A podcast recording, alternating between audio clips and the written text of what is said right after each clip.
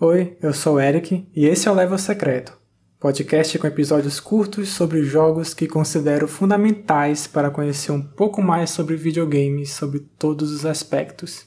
Episódio 31 Soul Calibur 3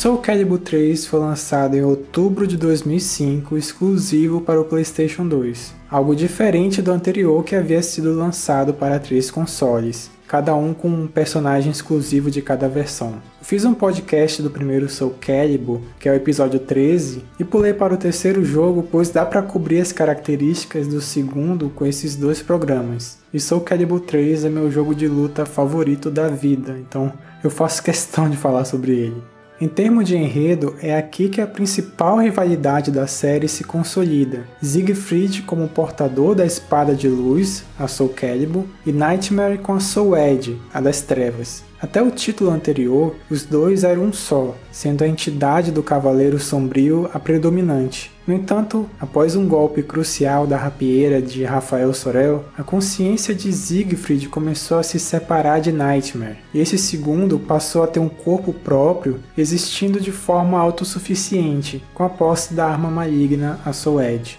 Como havia dito no começo, Soul Calibur 2 foi lançado para três consoles diferentes, onde cada versão vinha com um personagem de outra série de bônus. No GameCube foi o Link de The Legend of Zelda, no PlayStation 2 foi o Heihachi Mishima de Tekken e no Xbox foi o Spawn dos quadrinhos. Aqui no 3 não houve isso, foi lançado só para o PlayStation 2 e a partir do 4 da geração seguinte é que esse lance de trazer lutadores de outras séries se tornou algo recorrente à série. Mas mesmo que isso possa de alguma forma passar a impressão de menos cuidado o que Soul Calibur 3 tem de sobra é conteúdo, e não é só em quantidade, mas em qualidade, e que aparentemente houve um depósito de ideias criativas, sem que nada seja poupado para um título futuro. Ele, dentre outras coisas, consegue reunir características da série como todo até então. Um desses fatores é utilizar músicas remixadas do Soul Calibur do Dreamcast e trazer personagens esquecidos que voltaram como bônus.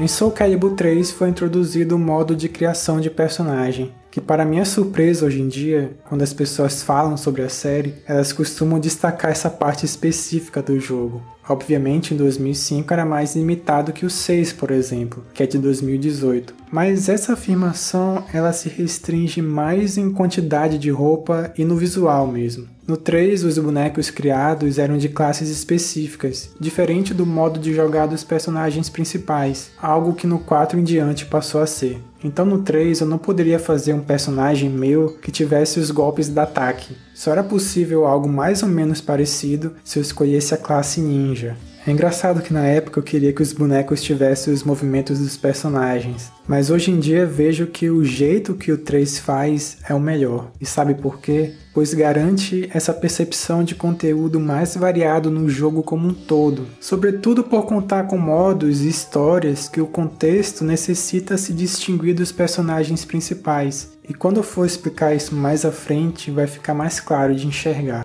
O modo principal de Soul Calibur 3 é o Tales of Souls, onde você escolhe um personagem e ele percorre o mundo para cumprir seu enredo. Cada ponto do mapa envolve uma luta, algumas contam com cutscenes. Você tem entre duas tomadas de decisões. Uma ocorre no mapa Mundi, após vencer uma luta, e a outra aparece quando seu personagem está na pose de vitória, que é um desafio extra na mesma arena. Uma luta com uma condição especial, que vencendo garante uma recompensa bônus, que ao falhar não pode ser repetida como uma luta normal. As escolhas tomadas mudam a trajetória no mapa, portanto, cada personagem conta com ramificações de seu enredo. Outra forma da história se alterar levemente é em cutscenes. Algumas possuem Quick Time Events, de você precisar apertar o botão certo na hora certa. Esses eventos podem ser, por exemplo, o personagem precisar desviar de alguma coisa e caso falhe, a barra de vida começa um pouco menor. Outro caso é sofrer um golpe de veneno, que aí durante a luta o life vai abaixando lentamente. Há decisões também que pode mudar sua próxima luta.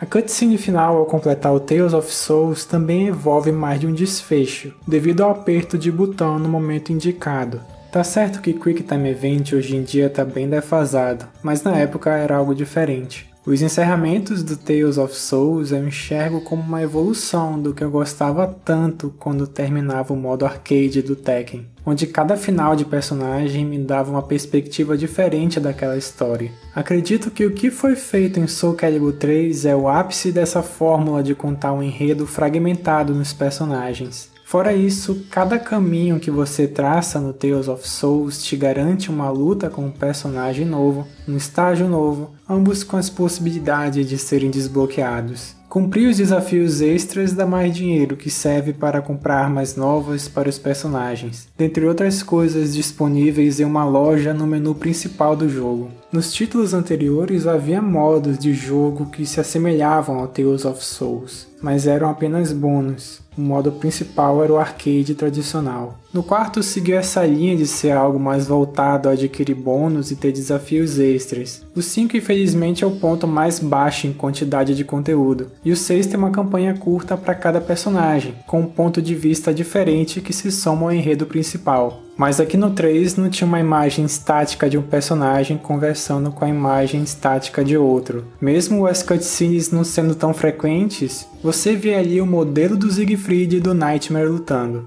Existia uma sensação maior de estar inserido naquela crônica de espadas e almas. Não é que eu critique uma outra forma de contar uma história, mas estamos falando de um título de 2005 com uma experiência de jogo mais completa que um de 2018. Dá pra ver que além da parte jogável de luta ser competente, o todo o entorno era construído para aquele jogo ser de fato algo especial. E é isso que de certa forma me dá um desânimo com jogos de luta atualmente, de serem claramente mais focados para os torneios. O conteúdo base de outrora consiste em uma porcentagem muito pequena da proposta do jogo.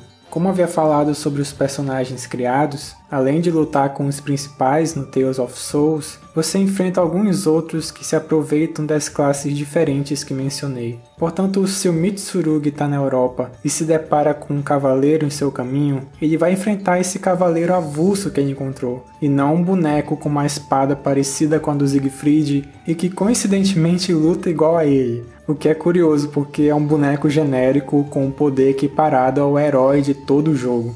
Nesse aspecto, eu enfatizo que replicar os personagens importantes em modelos genéricos dá essa sensação de reciclagem e as coisas parecem mais artificiais e descontextualiza o sentido épico da batalha que Soul Calibur sempre foi tão bom em fazer. Ainda existe um jogo de luta divertido, é legal executar combos, mas o engajamento no jogo passa a se concentrar no seu preparo para lutar com adversários humanos. E não é uma simples questão de preferência, mas é notar uma experiência menos abrangente que no passado. E mesmo sendo um foco que me desagrada, é bom que a série continue seguindo firme e forte.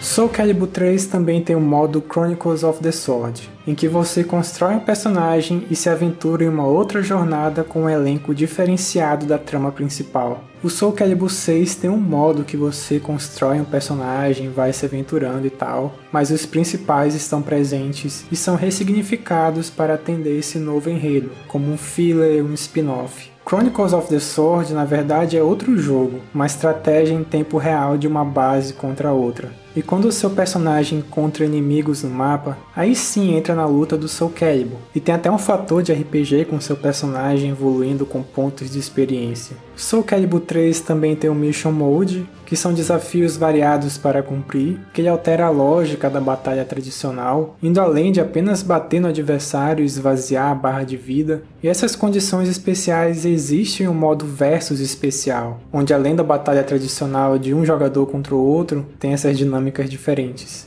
Bem, já deu para entender que Soul Calibur 3 tem conteúdo à beça, né? Não sei ao certo se é o jogo de luta que mais joguei na vida. Talvez seja em relação ao tempo das coisas que fiz sozinho. O fato de ter parecido um certo desabafo em algum momento desse podcast não quer dizer que todos devem seguir a cartilha do que Soul Calibur 3 fez de bom. Claro que não. As mais variadas propostas devem existir e cada franquia tem a sua própria identidade. E apesar de gostar menos do gênero hoje em dia, se eu pegar o controle para jogar qualquer título, eu vou apreciar, mesmo que seja uma euforia de algumas horas. Mas o que me pega mesmo é essa uniformidade das ideias, e é o que não me motiva a me dedicar mais ou colocar alguns dos jogos de luta atuais como favoritos na mesma facilidade que eu tinha antes. Quando eu penso em PlayStation 2, vem Soul Calibur 3 na minha cabeça. E mais do que isso, foi um período que voltei a jogar videogames, já que por muito tempo fiquei preso no PlayStation 1.